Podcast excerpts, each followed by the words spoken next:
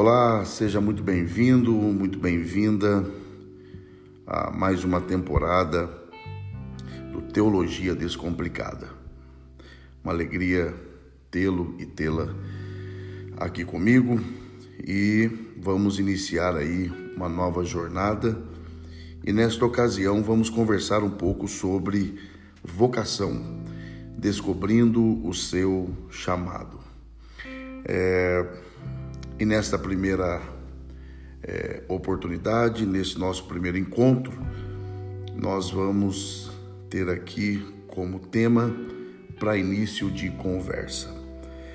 E como é uma conversa introdutória, eu quero apresentar aqui o que nós vamos tratar ao longo é, desses episódios, na expectativa de que sejam encontros é, que promovam ah, o crescimento mútuo. E eu gostaria de apresentar, então, em primeiro lugar, os objetivos desta nova temporada.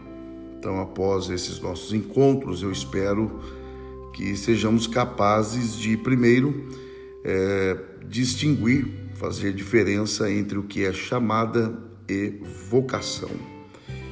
É, afinal de contas, há diferença entre uma coisa e outra, é, qual seria ou quais seriam essas diferenças, se é que existem, e uma vez identificadas, é, como isso pode e deve influenciar a minha vida.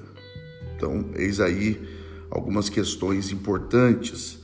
É, em segundo lugar, nós temos como objetivo também buscar uma compreensão das razões pelas quais nós devemos nos dedicar e dedicar tempo, energia para descobrirmos qual é a nossa vocação. Então, por que eu devo buscar, identificar, conhecer a minha vocação? É, isso é importante? Se é importante, por que isto é importante?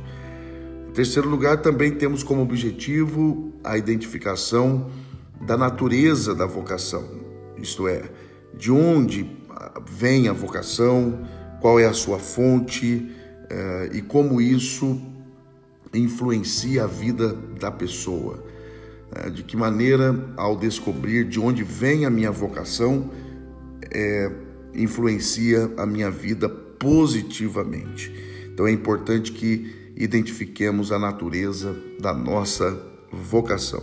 Também temos como objetivo ao longo dessa temporada, desses encontros, encontrar caminhos bíblicos para uh, despertar a nossa vocação. Então, é, o que a Bíblia uh, aponta como meios para que eu possa, então, é, despertar a minha vocação, é, potencializar, cumprir a minha vocação. É, e também, o, o outro objetivo, saber como descobrir se somos verdadeiramente vocacionados. Então, como é que eu identifico as marcas, as características, as evidências de uma pessoa verdadeiramente vocacionada? Então, eis aí os nossos objetivos e eu acredito que serão encontros é, animadores, abençoadores e que alcancemos então os nossos objetivos. Eu quero convidar você para uma leitura bíblica na carta de Paulo aos Romanos, capítulo de número 1. Romanos, capítulo de número 1. Nós leremos entre ou a partir do, do versículo 14 até o versículo de número 17. O apóstolo Paulo diz: Eu sou devedor tanto a gregos como a bárbaros, tanto a sábios como a ignorantes. E assim quanto está em mim, estou pronto para também vos anunciar o evangelho, a vós que estáis em Roma. Porque não me envergonho do evangelho de Cristo, pois é o poder de Deus para a salvação de todo aquele que crê, primeiro do judeu e também do grego porque nele se descobre a justiça de Deus de fé em fé, como está escrito: Mas o justo viverá da fé. Então, é, eu tomei esse texto para nós é, termos aqui uma conversa inicial sobre é, vocação e é importante considerarmos algumas verdades a respeito do que está acontecendo aqui à medida que Paulo está escrevendo essas palavras à igreja que estava em Roma. Primeiro, é, o capítulo 1 de Romanos trata-se de uma apresentação pessoal do apóstolo, é uma autoapresentação. Ao fazer esta autoapresentação, o apóstolo Paulo ele mostra a fonte de sua autoridade, né? Ah, porque ele se apresenta como apóstolo e ao fazer isso ele está apresentando as suas credenciais é, apostólicas e, evidentemente, mostrando que ele é digno de ser ouvido, porque é, a sua fonte de autoridade é o próprio Senhor que o chamou para o ministério apostólico. Paralelo a, a, a, isso, ao chamado do apóstolo Paulo, ele apresenta a graça salvífica, ah, ou seja, ele coloca é, o seu chamado como sendo um dos desdobramentos da graça salvadora que havia o alcançado. Então, para Paulo, o exercício do ministério é um desdobramento, é um resultado ou um dos resultados da graça salvadora. Para ele não são coisas separadas, não são coisas distintas. Pelo contrário, o servir no ministério é também é, resultado da graça é, que o salvou. É, Paulo também elogia a fé dos cristãos em Roma, então ele também aproveita para demonstrar, aliás, essa era uma característica, uma das características de Paulo, em que ele sempre reconhecia o valor das pessoas, as qualidades das pessoas, então ele elogia a fé desses irmãos. Eh, ele também manifesta o desejo de estar entre aqueles irmãos, ele também mostra ter compromisso com a evangelização e, sobretudo, ele crê é, piamente é, no poder do evangelho é, para a salvação de todo aquele que crê.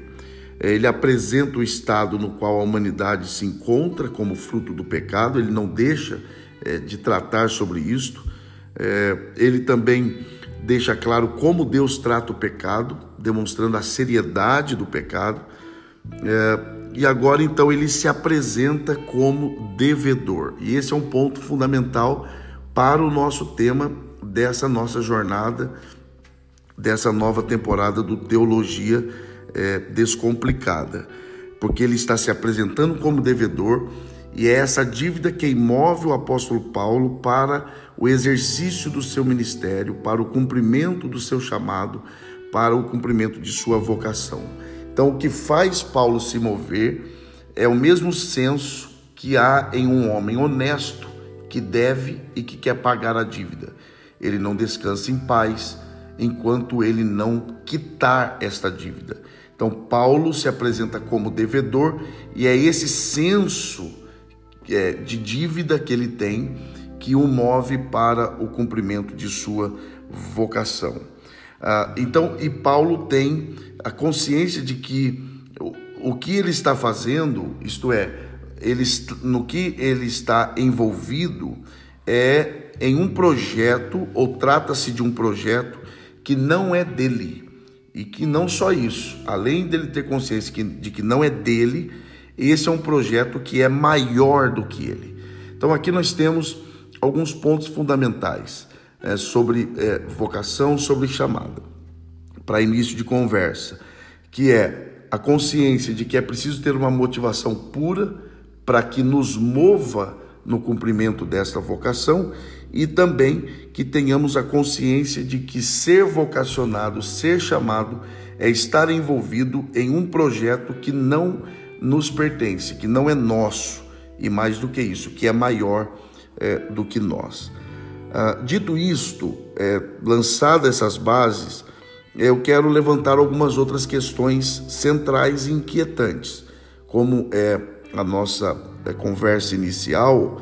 É, eu quero lançar aqui algumas questões. Primeiro, é possível que alguém mesmo que seja um crente, viva sem conhecer o propósito de sua vida? Então, essa é uma pergunta inicial. É possível que alguém esteja vivendo ou passe por esta vida sem conhecer o propósito dela, isto é, o propósito de sua vida? Uma outra questão importante: Deus se envolve com alguém no processo de descoberta do propósito de sua vida? Será que isso é importante para Deus? Será que isso tem valor para Deus? Será que Deus está interessado é, de que alguém conheça, de que a pessoa conheça o propósito de sua vida? Ou mais do que isso, será que Deus se envolve neste processo? Uma outra questão: é possível conhecer o propósito da vida? Uh, outra questão: como e por que a pessoa deve conhecer o propósito de sua vida. O que pensar sobre uma vida, olha que coisa trágica. O que pensar sobre uma vida vivida sem ao menos conhecer o seu propósito? Então imagine alguém que passe a vida inteira uh, e no final da sua vida descubra que viveu sem ter conhecido ou ter cumprido o propósito dela.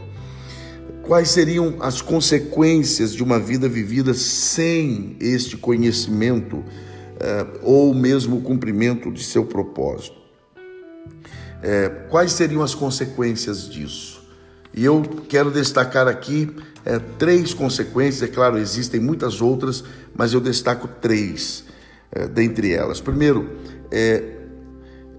a, a primeira consequência é passar por essa vida sem a ter influenciado outras pessoas. Então, alguém que não conhece o propósito de sua vida dificilmente conseguirá é, influenciar outras pessoas. Segundo lugar, uma pessoa que não conhece o propósito de sua vida também terá muita dificuldade de influenciar-se a si mesma.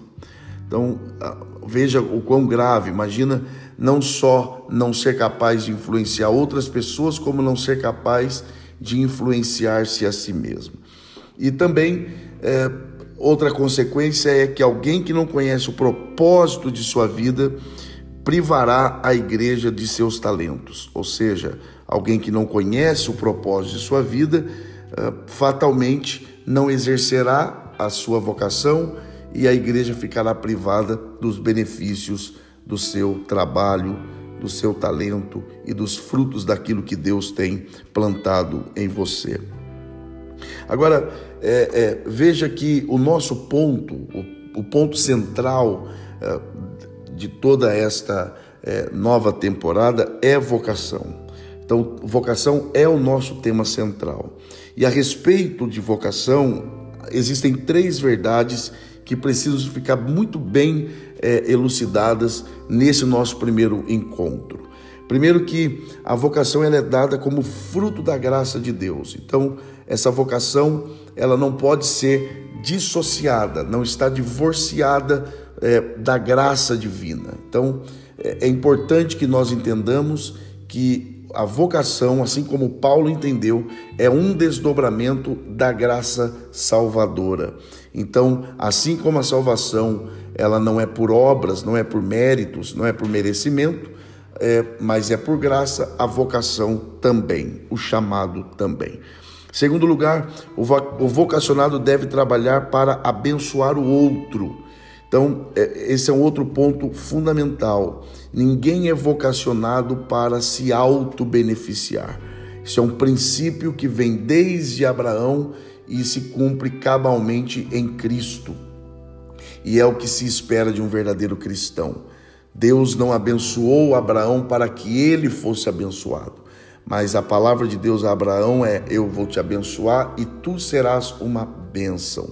Então veja que Deus tinha um projeto que ia além de abençoar Abraão, mas que Abraão fosse é, um canal de bênção para as outras pessoas. Então a vocação é sempre visando o bem do outro como Jesus mesmo falou: O Espírito do Senhor Deus está sobre mim, porquanto me ungiu para apregoar boas novas aos pobres, e assim ele segue.